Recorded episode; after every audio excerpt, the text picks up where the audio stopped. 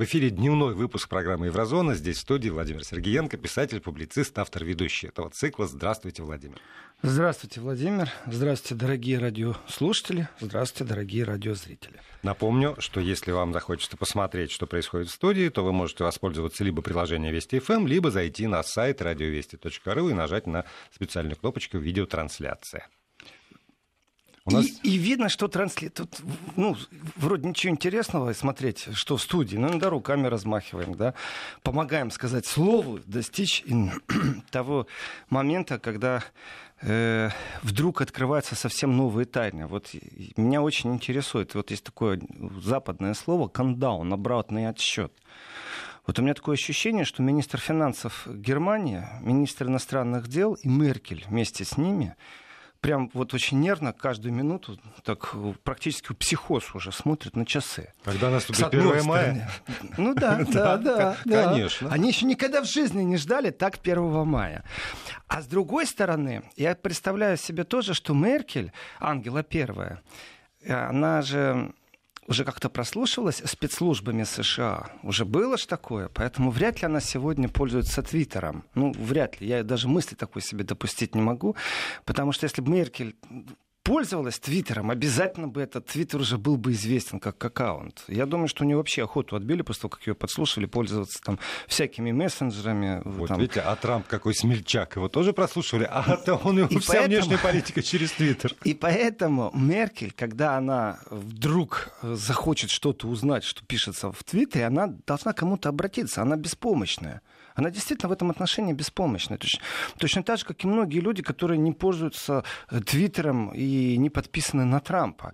Потому что Трамп именно через Твиттер сейчас скажет, быть или не быть.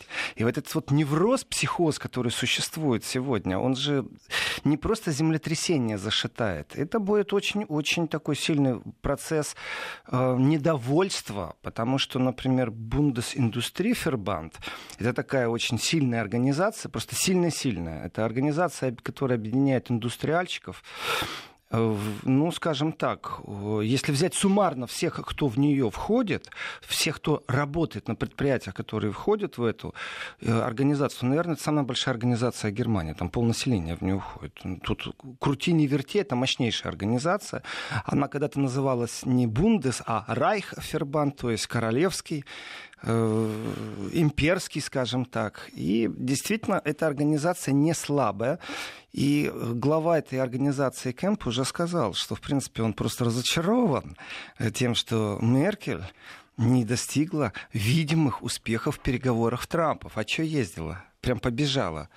Ну так вот. Я не ерничаю, я ну, просто издеваюсь, потому что настолько... Хотя бы сказала. Она же не может решить за Трампа, но она, может быть, выдвинула какие-то аргументы. Ну, хоть сказала. Она, да? она же сказала эту замечательную фразу, что мы обсудили этот вопрос, решение за президентом США. Ну да. Вот как это назвать? Ну, э, принесли дары Волхвам. Ну, ну, принесла же дары. Да, да мы да. будем ступенчато. Притом сделала все возможное. В общем, не просто сдалась, не просто лапки подняла. Это серьезно. И она принесла действительно дары. Да, Трамп, уважаемый, дорогой, как президенту обращаюсь к тебе, пойми правильно, мы готовы увеличить финансирование в истребители, например, в танки, в подводные лодки. Ну, не сразу, ну так, ступенчато мы поднимемся. Обязательно мы сделаем все, что ты хочешь. Что там еще хотел, я не помню. Ну, скажи, пожалуйста. А у тебя времени нет для меня, да? Ну, ладно, я поехала назад в Европу. Ну, вообще-то я должна была к тебе приехать, чтобы дома, дома, чтобы у меня было алиби, что я съездила и попробовала да. сделать это. Она ездила действительно с рабочим визитом, который сводился только к одному ведь демонстрация вот этих вот французских поцелуев, когда губы не должны дотрагиваться до лица, но звук причмакивания должен при этом присутствовать. Вот он, французский поцелуй настоящий, которому обучил, наверное, Макрон Трампа. И ну, Меркель могла бы за руку просто поздороваться, ей бы хватило, это уже была бы победа. Ну, знаете, за, за руку-то он отказался в прошлом году, поэтому ну, так, не стал Поэтому я говорю, что поэтому в этом году за поцелуемся. руку. Ну, хватило бы за руку. Ну, они компромисс нашли. Может, он в прошлом году хотел э, целоваться, а, а ему говорят, руку подай. Я не знаю, что у них там по поводу mm. целоваться и руки подавать, но есть факт. Все замерли, и все ждем 1 мая. Быть или не быть. Представляете, сейчас Трамп просыпается, ну, протезы, и зубы почистит, что там у него э, причешется, э, припудрится, и после этого э, возьмет в руки гаджет и напишет ну ладно, Германия, так уж и быть. Еще на два месяца продлеваем. Мы продлим э, наши размышления. Давайте, дышите спокойно, и не будет у вас краха в сталелитейной промышленности и во многих других промышленностях. Мы таможенные заборы и пошлины оставим пока на том же месте, продолжим консультации. Все вздохнут свободно, потому что нужно достроить филиал в Мексике, потому что можно договориться о филиале в США, прямо построить какой-то. Можно сейчас перекупить, притом это абсолютно абсолютно беспредельный такой бизнес-рэкет. Вот э, все, кто в этой индустрии э, каждый день проводит время, он прекрасно понимает, что заброшенные фабрики, заводы сталелитейные в США, их невозможно расконсервировать. На, на них можно снимать только фильмы ужасов, как, как этот «Сумасшедший Макс» или «Бешеный uh-huh. Макс», э, где будущее Земли изображено в виде вот каких-то катаклизмов и остаток скелетов индустриальных зданий. И Восстановить их, ну, это нереально, размораживать. Это намного больше инвестиций, и эти инвестиции очень хороши, если они будут, например, за счет европейцев. Тем более, что новые технологии уже даже в сталелитейной промышленности, потому что все эти последние Мартены уже погашены, что называется, по всему миру. Да, они не нужны. Да. И как специалисты говорят, что э, принцип домино который посыпется после этого, он примерно выглядит так. Значит, в начале Германия четко осознает, что больше Америка у нее сталь не покупают. Ну, разницы нету. 20% уменьшилось, 30%. Здесь разницы нету. Но вот есть какой-то кусочек чего-то, что нужно куда-то деть или сокращать производство. Значит, нужно переориентировать рынки. Если переориентировать рынки, значит, Европа сама должна отказаться от другой дешевой стали, потому что она же сталь поставляла в США в конкуренцию китайцам, в конкуренцию России, и вдруг у нее появится переизбыток. Ну, можно получить государственные субсидии, чтобы людей сразу не увольнять, и еще года два покипеть, повариться в этом бульоне сталелитейном, но тогда Европа должна будет сокрутить закупки. Точно так же, как э, война с Китаем в протекционизме США исходящая, она э, тоже вызовет примерно такой же ряд. Товары, которые Китай производит, он людей на улицу должен выгнать, которые эти товары производят, или он должен переориентировать товары. И в данный момент кто потребитель китайской продукции? Россия, Европа. Вот кто еще имеет деньги, чтобы покупать, кто нуждается, у кого уже привязка к китайской продукции? Продукции. Если США становится забором таким высоким, через который ну, не перекинешь никак, ни, никакого трамплина не хватит, и мешки тоже с товаром не перекинешь, и из Мексики будет большая граница, контрабанду всю перекроют. Ну, там же забор, он, Трамп же высказался уже о том, что мы забор поставим, иначе правительство не будет работать. Но, он кстати, молодец, по поводу стали давит. и алюминия, Мексика исключена из этих э, санкций. Ага, только автопром не исключен. Ведь ударят больше всего по европейскому автопрому. И эта Германия будет очень сильно под ударом. И дальше поиск идет новых рынков. И вот в России же есть лозунг и э, есть попытка, скажем, мы не можем говорить еще с расстояния прожитых лет и с прожитых экономических э, реалий о том, как происходит процесс импортзамещения в России. А теперь вопрос, как делать импортзамещение в России, если вдруг Китай решит э, перепрофилировать направление своих товаров на Россию, то, которое не будет больше попадать в Европу и в США. Значит, Россия должна будет ограничиться от китайских товаров, если она будет дальше работать над своим импортзамещением. Китай конкурентно способен, очень конкурентно способен. Настолько конкурентно способен, что у некоторых истерика от того, как он конкурентно способен, да. и заградительные пошлины в отношении Европы, они тоже по касательной бьют по Китаю. А это уже бьет по касательной по программе э, и стратегии импортзамещения в России. И, между прочим, вот так, если серьезно посмотреть на вещи, назвать своими именами, конфликт в будущем запланирован. Потому что вполне возможно, что дружба между Китаем и Россией будет введена в новое экономическое пространство, где будут говорить, а почему же вы у нас не хотите э, брать товары? И Россия, чтобы свое импортзамещение вывести на определенный Олимп, должна будет вести пошлины точно так же заградительные, как и США, на китайские товары. Тем самым дружба с Китаем будет абсолютно совсем совсем в ином пространстве и будет больше не дружба, а получится, что Россия, как и США, будут союзники в экономической войне против Китая. То есть Трамп не такой уж и э, немыслящий человек, просто это достаточно резкие телодвижения. Не готовы никто к этому. Ни еврозона к этому не готова, ни Китай к этому, ни Россия. Никто не готов. Я думаю, даже сама Америка не готова и удивлена. И ведь решение Трампа будет объявлено, ведь можем даже заключить пари, обязательно через Твиттер. Поэтому я говорю, что Меркель в своем очень неудачном маршруте, в очень неудачной поездке, которую она предприняла на, к Трампу, безумно-безумно ошиблась. Это э, все вещи, которые она сделала в данном случае, подтвердили еще раз. Она потеряла европейское политическое лидерство. А что же не ездить было? Совсем? Проигнорировать? Ну, голубями можно послать, э, можно телеграмму послать, э, можно в WhatsApp написать или где там, в Твиттере Трамп общается, значит, в Твиттере написать. Насчет совсем не ездить, а, нет, ездить надо было, только ездить нужно было на неделю раньше, чем Макрон. Вот, потому что после Макрона уже было понятно, что говорить не о чем. Но ведь а, вот это, тоже это такой вопрос отношений. А, до Меркель там были министр чего? Финансов и иностранных дел, да? да? да. И, и, Министр иностранных да, дел был. Очень может быть, что если бы э, никаких надежд после его визита не было, то, то этот визит бы не состоялся Меркель. Я, я не согласен с такой позицией, потому что в данном случае, если рассматривать все, что было вслух произнесено, я действительно вижу дары, вижу дань, вижу полную сдачу, э, капитуляцию, я бы сказал, позиции Европы, позицию Меркель по отношению к США. Она не оставила зазор больше для своей позиции на территории своей стороны она не оставила зазор по поводу увеличения вооружений и инвестиций в вооружение. Она на это согласилась. Она выполняла функцию просьбу. Она попыталась. Я согласен, угу. что попытка не пытка, что, конечно, надо ехать и надо разговаривать. Но если обратить внимание, риторика министра иностранных дел Германии, который был в преддверии, который должен был готовить почву, ведь они же не только с Трампом разговаривают или с министром иностранных дел Германии, э, США, э, они разговаривают с конгрессменами, они обязательно разговаривают с теми, кто не поддерживает Трампа. Это просто классика жанра, приехать да. и поискать тех, э, и точно так же прагматично... Тем более там искать не надо особенно в США. Ну, в, конечно, не так особо искать надо, но в контексте того, что перевыборы в США известно когда, политика меняется, нужно набраться терпения, найти точно таких же компаньонов, партнеров именно в большом бизнесе и сказать, давайте заморожим э, взаимоотношения или конкуренционную борьбу, чтобы друг другу не уничтожать, потому что пострадают все. Эм, вот когда команда едет, при том, что команда с Меркель, которая ехала сейчас, она нулевая. Знаете, вот Меркель э, ехала в Китай и перечисляли, кто с ней ехал. Все представители крупного бизнеса Германии все представители. Кто ехал из министерств? Шесть правильных. Ну, понятно, министр, министр образования, министр там, здравоохранения, угу. он не поехал в Китай. А все остальные поехали.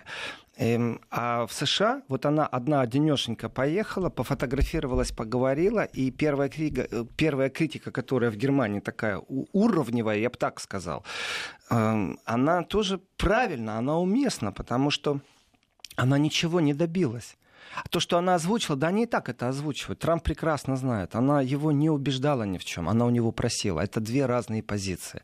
И одна из чаш, которую нужно было наполнить, вот это вот дары, которые она принесла, это была, безусловно, российская чаша. Что мы в отношении России с тобой вот полностью единодушны.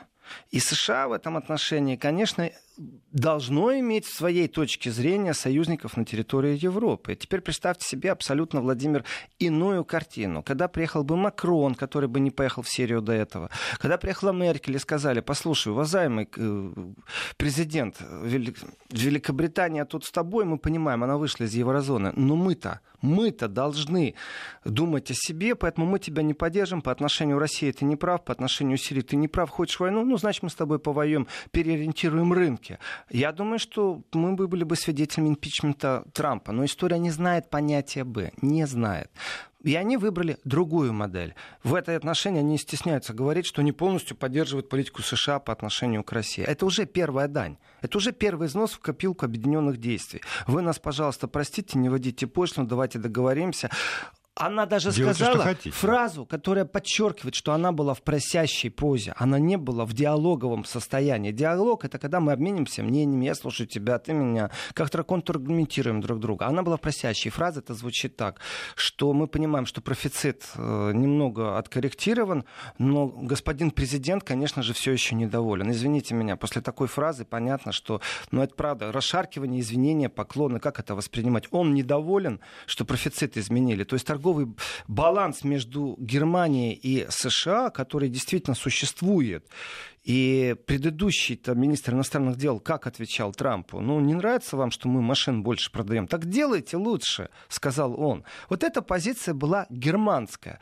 А теперь позиция не просто германская, они опять подписали капитуляцию. Это экономическая капитуляция, политическая капитуляция. При этом лидерство, которое Меркель утратила, пока создавала свой комитет, оно ярко выраженное в Европе. Макрон выступил. Если сравнивать почести, с которыми выступал Макрон, если сравнивать то, это триумф, я бы сказал. Это триумф французской внешней политики. Да, но результатов-то ведь тоже нет. Это другой вопрос. Это шоу. Шоу must go on. Шоу должно быть.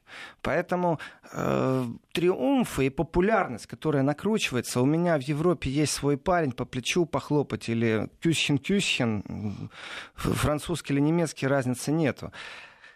И представьте себе, что, опять же, Меркель смогла бы сказать, вы знаете, у вас был Макрон, ну, как бы это Франция, я все понимаю, и Меркель могла бы вокруг себя объединить кое-кого, кто абсолютно не согласен с вот этой вот новой политикой, которую объявил Макрон. Меркель ее поддержала, единодушие есть, уже объявлено, что к началу июня большого саммита, что уже э, Министерство финансов Германии и Франции будут очень-очень стараться, именно так звучит, не то, что мы успеем и сделаем, нет, они будут стараться, чтобы положить маршрутную карту экономического развития еврозоны. И вот здесь еврозона становится ключевым моментом именно такой оси вертикали экономического диктата со стороны Брюсселя. Именно в этом идет весь разговор. И Германия при этом еще носиком своим ворочает. Германия говорит, что вполне возможно, что если мы действительно договоримся о жестких правилах игры, э, то есть э, это таким под увеличительным стеклом все время пристальный э, взгляд на бюджет любой страны. То есть ты можешь как-то пошевелиться, там имеешь какое-то пространство и зазоры, где ты можешь инвестировать, где ты можешь меньше, где ты можешь больше. Но на самом деле все будет жестко прописано с Брюсселем, и Брюссель возьмет на себя функцию еще контроля. И если ты будешь нарушать эти правила, то ты будешь платить штраф. Это действительно то, что ждет Евросоюз. Полная централизация экономической власти. Это то, чего добивается Макрон. И в этом отношении есть выбор. Европа действительно становится независимой, такой, вот частью мира, которая независима ни от кого экономически.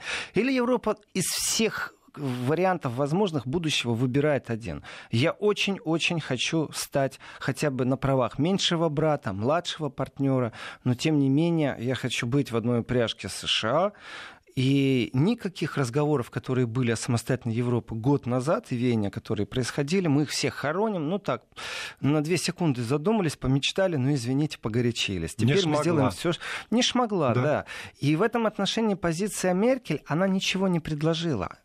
Ведь если мы услышим, что говорит министр иностранных дел Германии Томас Масс, он же говорит, Россия должна прийти к нам и что-то предложить. То есть ты с Россией разговариваешь, что Россия должна что-то нам... Ты уже всему миру раструбил о том, какая позиция у кабинета Меркель, о том, что мы полностью вот, э, будем настаивать, что никакой близости с Россией нет, надо усиливать вооружение, экономически будем блокировать как можем.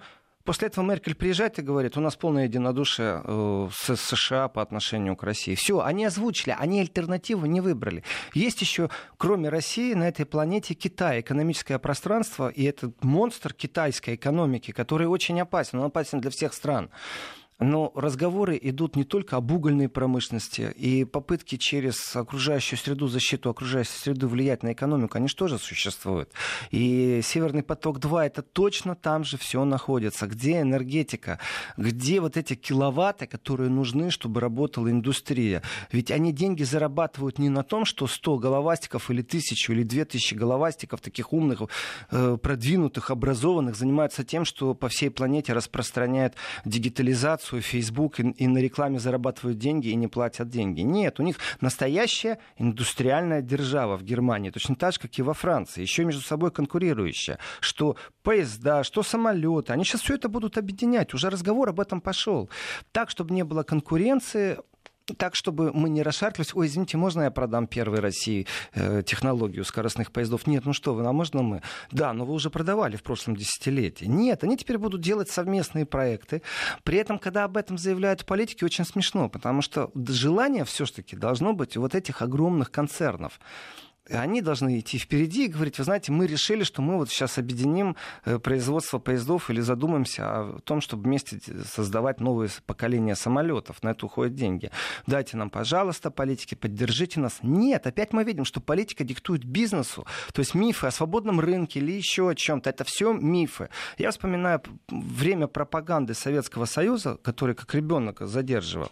И какие клише я с собой из детства вырос. Нету свободы слова в Советском Союзе. И было понятие свободный рынок. Вот насчет свободы слова сейчас говорить не буду, а насчет э, свободного экономического рынка забудьте, это миф, его не существует в Европе, уж точно. И дальше он еще будет жестче ограничен. Существуют абсолютно прагматичные, рамочные взаимоотношения, и внутри себя я понимаю, что хочет Макрон, и даже симпатизирую этой идее. Европа будет сильнее, если там не будет лебедя, рака и щуки, если они действительно в одном едином порыве создадут, и вот здесь вот внимание, интрига, создадут единую банковскую систему. Вот тогда Европа действительно станет экономической вертикалью. Ей нужно выиграть определенное количество времени сейчас, чтобы пережить торговую войну или попытку начала торговой войны с США.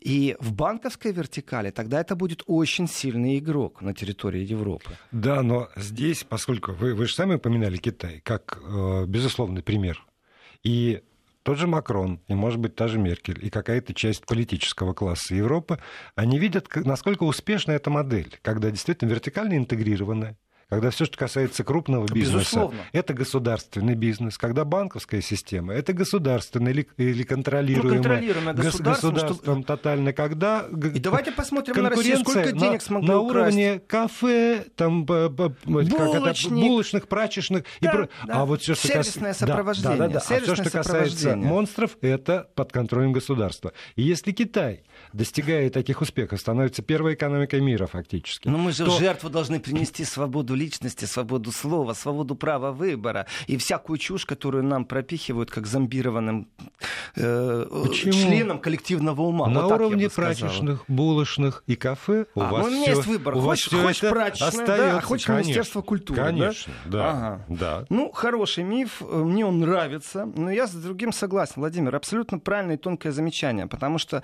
в этом контексте, конечно же, те, кому нравится вертикаль банковской деятельности, тем, кому нравится государственная вертикаль в индустрии, им будут перечить, и их противники именно те, кто не имеет отношения к этому и борется за права человека, за права граждан. То есть не просто так сейчас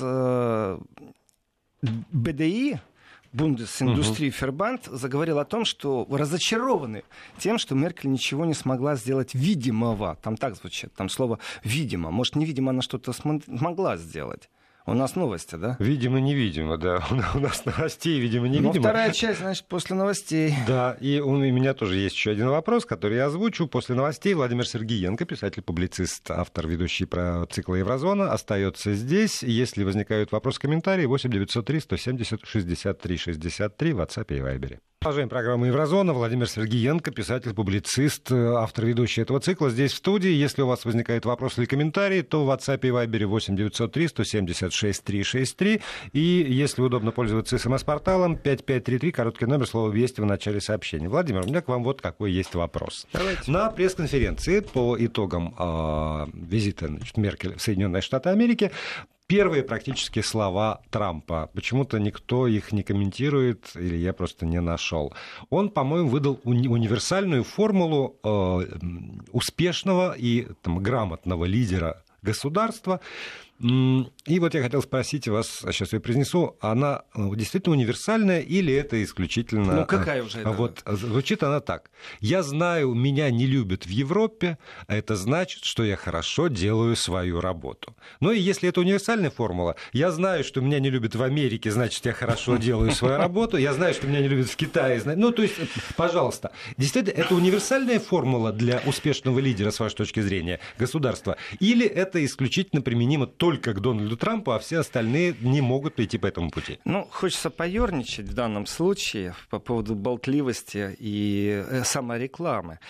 И чувство юмора в этой фразе, конечно, зарыто и скрыто. И любят или не любят, для политиков эта фраза несуществующая. Умеешь работать, не умеешь работать. Ведь Трамп, он большой искусник, он профессионал с большой буквы, что касается пиара и медиапространства. Он вел свое шоу, и если посмотреть даже на мультфильмы голливудские, где он появлялся, то действительно в некоторых мультиках Трампа можно было видеть давным-давно, он говорил, я буду президентом. Он в сериалах появлялся со словами «Я буду президентом». Его модель медиапространства, она с его точки зрения сработала. Для того, чтобы сказать, что она вообще срабатывает. Ну, то есть мультимиллионер, мультимиллиардер платит деньги для того, чтобы появиться в сериале. Это мы что, будем говорить о нейролингвистическом программировании? Там говорят, о, это будущий президент США. Но ведь в его случае это сработало. То есть нам нужен второй Трамп, чтобы провести эти эксперименты. Поэтому на определенный вид заявлений я бы сказал, что это манера именно пиара. Это не болтовня ни в коем случае это манера пиара, самопиара и манера, которая в медиапространстве присутствует. И здесь нужно говорить о менталитете, о менталитете информационных средств, о менталитете рекламы, о менталитете целевых аудиторий. Реклама, которая сработает в США, она не сработает в России. Реклама, которая сработает в России, она не сработает в США. Это те единичные рекламы, которые там некоторые напитки предоставляют, которые универсальны по всей планете, привязаны там к одним и тем же праздникам, это одно дело. Но восприятие у нас разное, целевое. А вот здесь вот тоже тогда давайте уточнять. Потому что, смотрите, ну, условно, претензии к Путину со стороны части, части общества. Так. А он, значит, такой, что его не любят ни там, ни там, ни там. Ах, вот вы, да. вот, ох, вы двухходовку сейчас сделали, Конечно. Владимир. А, а с другой стороны, есть... как бы и э, э, одобрение Путина у другой части так. аудитории. То есть вы раз сейчас хотите, не любят... чтобы я Путина похвалил, да? В том смысле, Нет. увидел ту же самую связку и логику. Нет, я как раз про универсальность подхода. Может быть, действительно, если лидер страны отстаивает национальные интересы, наплевав, собственно, на симпатии, антипатии, там, кого угодно в мире – то это хороший лидер. Вот, собственно, формула, которую выдвинул так. Трамп. Ну, смотрите, Владимир, вы, сейчас Еврозона начнет обсуждать э, лидера нет, России а, с точки почему? зрения медиапространства. Нет, так, Я и, же сказал, что не, не, не, вот эти я, вот медиатрюки, которыми владеет Трамп в искусстве в большом, намного больше, чем другие президенты. Но ведь то, что вы говорили про Меркель в начале нашего программы, это же тоже, в общем, вписывается. Если бы она, наплевав на эту самую любовь и нелюбовь Трампа, э, там кого угодно, Макрона, отстаивала интересы, интересы своего ФРГ, государства, она бы была хорошим лидером. Я а раз она добивается Я... расположения Трампа и хочет там дружить с Макроном, то она так, плохой национальный лидер. Да. Все логично, но я должен сказать, значит, Меркель хороший или не хороший для своего народа делает, она что-то не делает. Меркель не является хорошим лидером для своего народа. Об этом говорит вся оппозиционная партия. Например, альтернатива для Германии, которая объединяет не просто в консерватизме, а в популизме и ультранационализме, например, даже. Почему она говорит, что Меркель для своего народа не старается, потому что она, не спросившись, спустила такое-то количество иммигрантов. Пожалуйста, вот вам первое доказательство. Все. Притом сделала это необдуманно, на зло, не подумав, как народ будет на это реагировать, где народ потеряет рабочие места, вот решила, сделала и все. Где же она отставит свои интересы? Ведь многие лидеры, разницы нету, Путин это, или это Чимкин Эн, или это Трамп, или это Меркель, или Макрон, или это э, Тереза Мэй какая-нибудь, они все имеют имеют четкую систему, свои промахи как-то камуфлировать, чтобы эти промахи не были видны, выставлять хорошие дела.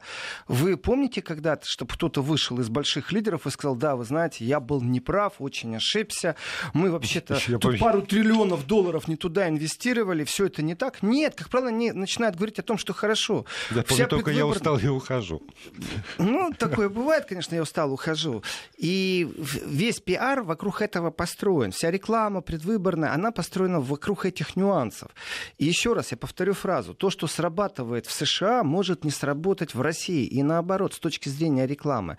Э, ведь Трамп, он великий дока, что касается рекламы на внешнем и внутреннем периметре. И он, конечно же, использует шоу-элементы для того, чтобы поднимать свой рейтинг. Ведь это тоже определенные политические, запланированные администрационные двухходовки. Смотрите, ко мне приехала Европа на поклон, да я тут с ней как разговариваю, да они реально приносят дары, они поклонились мне, они о капитуляции объявили. Видите, как я умею с ними работать? Так, что там у нас Конгресс? А, вы не хотите стену в Мексике ставить? Ну ладно, сейчас правительство заблокирую. Это уже угроза. Две недели назад Трамп не посмел так разговаривать. А сегодня у него есть внешняя поддержка. И эта внешняя поддержка не в смысле мы взялись за ручки, сфотографировались. О, нет. Эта внешняя поддержка пришла и сказала, мы готовы вооружаться. То есть Трамп может освободить немного своих денег на внутренние нужды, потому что, ну, грубо говоря, вот эти полпроцента, они кажется, что это мало, полпроцента. Это, это безумно огромные деньги. Это вот в, в Германии это 35 миллиардов евро. Это деньги, которые будут инвестированы каждый год. 35 миллиардов евро будут инвестированы каждый год дополнительно уже 35 миллиардов инвестируется. Вооружение, значит, плюс Франция, плюс Польша. Это кажется, ну, если, плюс Италия. Если всех их собрать, то эту сумму Трамп может освободить. И вот он имеет уже подтверждение. Давайте так, если мне подтвердили эти лидеры этих стран, что они инвестируют, я приду в любой банк и скажу, смотрите, у меня слово Меркель, слово Макрона, я теперь прошу у вас дайте денег, потому что я хочу вложить там в здравоохранение. Ну, так утрированно. Uh-huh. Да. Мне уже поверят, потому что это уже серьезный разговор. И элементы шоу, которые он использует, они могут не сработать на территории России. Целевая аудитория другая. Американский патриотизм очень отличается от российского патриотизма российский патриотизм очень отличается от немецкого патриотизма. Очень отличается. Немецкий патриотизм максимальность и эпогей достигает на трибуне во время футбольного матча, особенно если это финал чемпионата мира. Вот там будет весь патриотизм. А так дальше немцы иногда стесняются своего патриотизма. Посмотрите на французский патриотизм. Да, внутри себя француз всегда себя считает намного выше, чем его соседи по Евросоюзу. Они придумали демократию, они ее подарили. Французы не забывают забывают, что у них философы, стихи они писали. Вспомнят все и Рэмбо, и Пикассо. Они большие хвостунишки в этом отношении по своему менталитету. И вот это разное восприятие политической подачи, информационности, которую он дает, ну, мы уже, скажем, привыкли, что Трамп просто э, устраивает шоу со всего, что можно устроить шоу. Ну, манера у него такого разговора. Придержать чуть-чуть интригу, а потом, ну, такой новый э, твиттер-трамповский юмор появился в пространстве. Притом этот юмор действительно имеет место место быть, когда он отдал э, в Твиттере не приказ, но написал, что внимание э, всем офицерам старшего состава, и также всем военным, а также Министерство обороны. И на этом буквы закончились. В Твиттере ограниченное количество букв, чтобы написать сообщение. Так э, действительно замерли все, в том числе все военные, Министерство обороны, замерли все. Весь мир замер. Весь мир занял. Будет ли сейчас атака на Корею? Даст ли он этот приказ? А потом оказывается, что с этой секунды, в общем, у нас больше не будет транссексуалов в американских войсках. И все так, слава богу. Он же мог это написать в начале, а не в конце. Что это за интрига? Это чувство юмора или интрига, или чувство собственной значимости. Нет, здесь все намного глубже. И, эм, и примеры, ведь э, спонтанность политическая, она имеет место быть, но только нужно всегда не забывать, что прежде чем эта спонтанность демонстрируется там, в телевидении, в заявлениях на пресс-конференции, перед этим стоит огромная-огромная работа. И спонтанность, похлопывание по плечу или кюсхен-кюсхен, как говорят немцы, поцелуй-поцелуй э, по-французски, э, вот вот уже достигли. Ведь это то, что можно показывать и демонстрировать. Смотрите, Меркель может хвастаться. Он ей дал возможность вернуться в Европу и сказать, слушай, она наладила отношения. Вот все, что сегодня можно сказать о Меркель. Вы знаете, с ней здороваются за руку, с ней обнимаются. Она наладила отношения. Может быть, в следующий раз может договориться. А зачем ездила? Ездила она для того, чтобы защитить свою экономику. И вы, Владимир, провоцируете и говорите, что модель восприятия целевых аудиторий с точки зрения подачи информации, и теперь цитирую, ну, если меня не любят, значит, я для своей страны все хорошо делаю. Теперь uh-huh. эти слова переносим на Владимира Владимировича тезку Путина и говорим, вот он то же самое говорит, имеет ли это место быть. Если, Нет, вот... он не говорит. Он не говорит, я говорю, что ну, уча- участие населения да, э, страны есть претензии именно по этому да, поводу. Он не говорит, а он, если мы берем эту модель, что да. если его не любят, значит, он делает что-то для своей страны частично в этом правда есть. Частично в этом правда есть. Он отстаивает интересы своей стороны, потому что когда уж больно сильно похлапывают по плечу, всегда ощущение, что ты сдался в плен, что ты выполняешь функцию именно того мальчика на побегушках, который будет нефть поставлять по дешевой цене, собственные активы продавать по дешевой цене, собственные самые крутые заводы продавать по дешевой цене, а все, что заработает, будет основа инвестировать, покупая западные товары. Эта же модель была предложена России. Именно такая модель. И называлась она там демократизация рынка или еще как-то. Реформы, все, что хотите. Пауза. Пауза. Продолжаем программу «Еврозона». Напомню, сегодня с 11 до 13 по московскому времени в эфире Владимир Сергеенко, писатель-публицист. Продолжаем. Еврозона, вот она не может жить, я имею в виду сейчас о программе, о передаче, вне Китая, вне США, вне России. Очень многие события переплетаются, очень многие связаны. Э, вот с точки зрения прагматики, экономики российского взгляда, посмотрим на ситуацию теперь другими глазами. Вот, э, да, я, конечно же, с юмором говорю о том, что Меркель, ну, пошла, засветилась. В принципе, она скассировала пощечину политическую пощечину. Ей не дали. Это рабочий визит, и э, ей не дали возможности, ну, скажем, показать свое лидерство. Вот прям демонстративно не дали этого. Есть еще один момент. Я слушал немецкое радио, вот сейчас не могу сказать точно, это было инфорадио Берлин или Deutsche Rundfunk. Ну, вот это одна из двух новостных э, программ, которая всегда включена в машине, и там объясняли, что если бы приехала не Меркель, которая просто руководит кабинетом, а приехал, например, Штайнмайер, который является президентом Германии, у которого власти нет, только репрезентативная власть, то, наверное, Трамп его встречал по-другому, и поэтому все нормально, не обижайтесь немцы, что Меркель будут встречать так, а не иначе. Ух ты! Ух ты, Меркель тоже, э, как э, сказал немецкий юморист, э, так как питался Макрон в США, это одно дело, а Меркель пришлось гамбургер съесть там на авеню. Ну, там тоже был рабочий ужин, конечно, у них, но она еще и гамбургер съела прорекламировала заодно, наверное, хозяина гамбургерной, который, Конечно. наверное, родом из Германии, или его корни, как у Трампа оказалось. Она же ему подарила карту, в которой видно, да, что... Гравюра старинная. Видно, при том, что историческая. Спрашивается, где взяла? Ну, купила. Фу, фу. Где взял, где взял? Или подарили. Трамп, может, говорит, где взял? Подарили. Э, я вернусь к теме и к цитате, которую вы, Владимир, предлагаете к обсуждению, э, что фраза о том, что в меня в Европе не любят, значит, я делаю все правильно, что эту фразу можно применить к очень многим. И в отношении чего?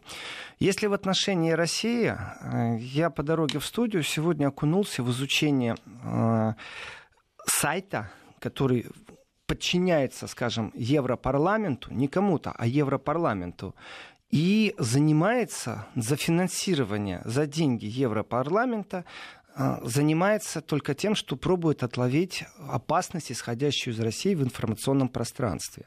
В том числе и саму российскую опасность для России. Ну, мало ли, вдруг Россия в информационном пространстве на грабли наступает и получает себе полбу. Ну, то есть придумала какой-то фейк э, для Запада, а взяла и нанесла себе ущерб. То есть они просто мониторят все, что происходит угу. в России и на русском языке на всей планете. И на это выделены средства.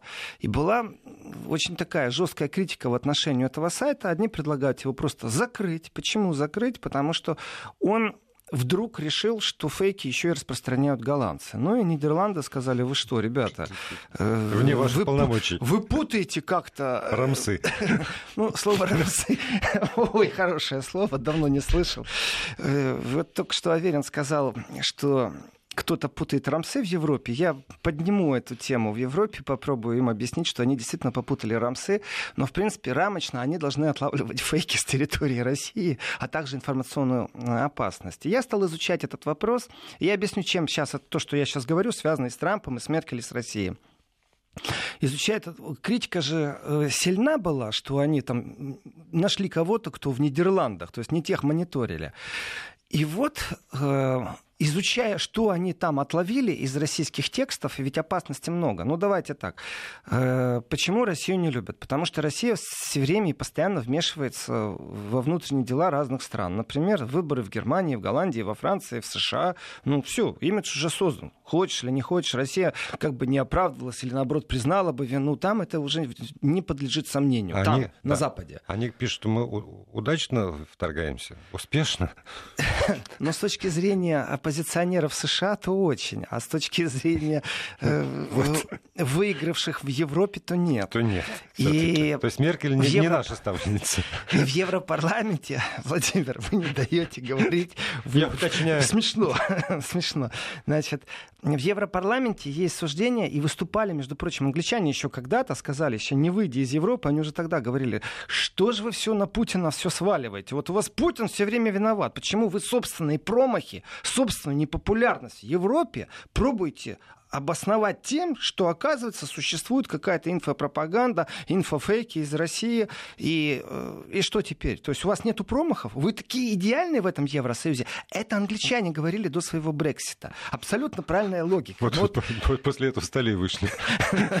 Ну да. Уже после такой фразы нельзя оставаться за столом, понимаете?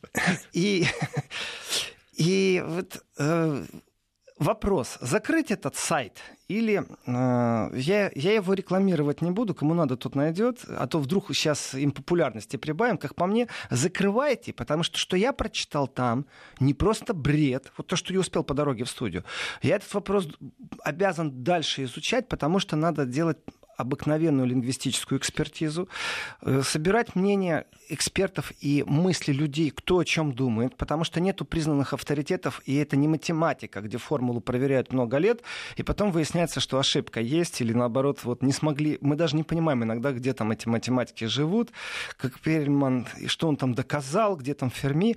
С точки зрения информационного пространства намного все хуже и запущеннее, потому что объективной оценки информации практически дать невозможно. Никто не выработал, не выработал инструментов, которым мы могли бы сесть за стол переговоров и договориться, как работать и как снять напряжение в инфовойне, в, войне пропаганд. И я читаю, что в этой статье, в, на этом сайте, это как бы экспертная оценка. При этом они отлавливают и доказывают. На них можно ссылаться, потому что они за деньги Евросоюза работают. Еврозона им выделяет деньги что э, Россия, например, показывали, репортаж в России был посвящен самому старому жителю России, который принимал, принял участие угу. в выборах президента и прошел, проголосовал за президента России. То есть самый старший человек на территории России. И этот репортаж был сделан специально для того, чтобы не говорить о промахах. Но это за голову схватиться можно. Вот действительно, товарищи, ну, ну вот так не, вот за нас притянуть не, не пропаганду. таких людей. Вы что? Это же То есть... нормально в голову не придет, пусть такой заповедник должен быть. Опять же, рабочие места. Где их еще их возьмут? мало, их там мало, у них там недофинансирование, и критики говорят, что, слушайте, надо закрыть их, потому что деньги впустую уходят, потому что есть и нормальные люди в Европе, абсолютно адекватные. А другие говорят, знаете, лучше так, чем никак. Вот, я тоже Потому что, по крайней мере, мы можем ссылаться, что у нас есть без особого разбирательства. Я когда это прочитал, думаю, господи, вот скажите, вот кому вы будете продавать вот эту протухшую рыбу? Нету рыбы второй свежести пластик нету. Зачем, вот продав... бывает такое. Зачем продавать-то? Они по предоплате работают, понимаете? Их уже ну... финансируют, поэтому такой задачи продать не стоит. Я согласен, что они получают деньги именно за то, чтобы находить. А дальше их собственный профессионализм. Uh-huh. Говорить-то нечем, иногда спотыкаемся. И в этом профессионализме нужно придумать. И вот, и вот здесь вот прям вот вскрыта черепная коробка восприятия на этом примере очень хорошо видно. То есть Россия такая нехорошая, когда-то давно решила так, что на территории Дагестана нужно сделать так, чтобы родился человек там сто лет назад примерно. Больше. Больше, да? 121, кажется. Или 114, если... я не ну, помню. Вот как-то, да, да. Разницы нет. То есть еще до, до октября. До, до информационной войны. При Николае II. И он, спец... вот, репортаж о нем является специально запланированным, господи, какая стратегическая разработка информационных средств в России, какие вот мудрые э, пропагандисты в России. Ну это же бредятина. Кто же ее сможет в нее поверить? Но они же так мыслят на Западе. Вот как с ними быть? Поэтому если Трамп скажет о том, что, ага, все враги, э, значит, э, я хорошо делаю для Америки, то встанет там первые три ряда и похлопает и скажет, ух, какой у нас президент. Ну и понятно, у них тоже есть критика, скажет, ну это опять что-то этот идиот сказал, такое. У них тоже есть люди, которые есть. это говорят постоянно. В этом и есть прелесть демократии. Они ошибаются. И... Ладно, сейчас у нас очередная пауза, мы прервемся. Через... Владимир, Владимир Сергеенко остается в студии. Да, через 10 минут мы снова здесь и продолжим программу Еврозона.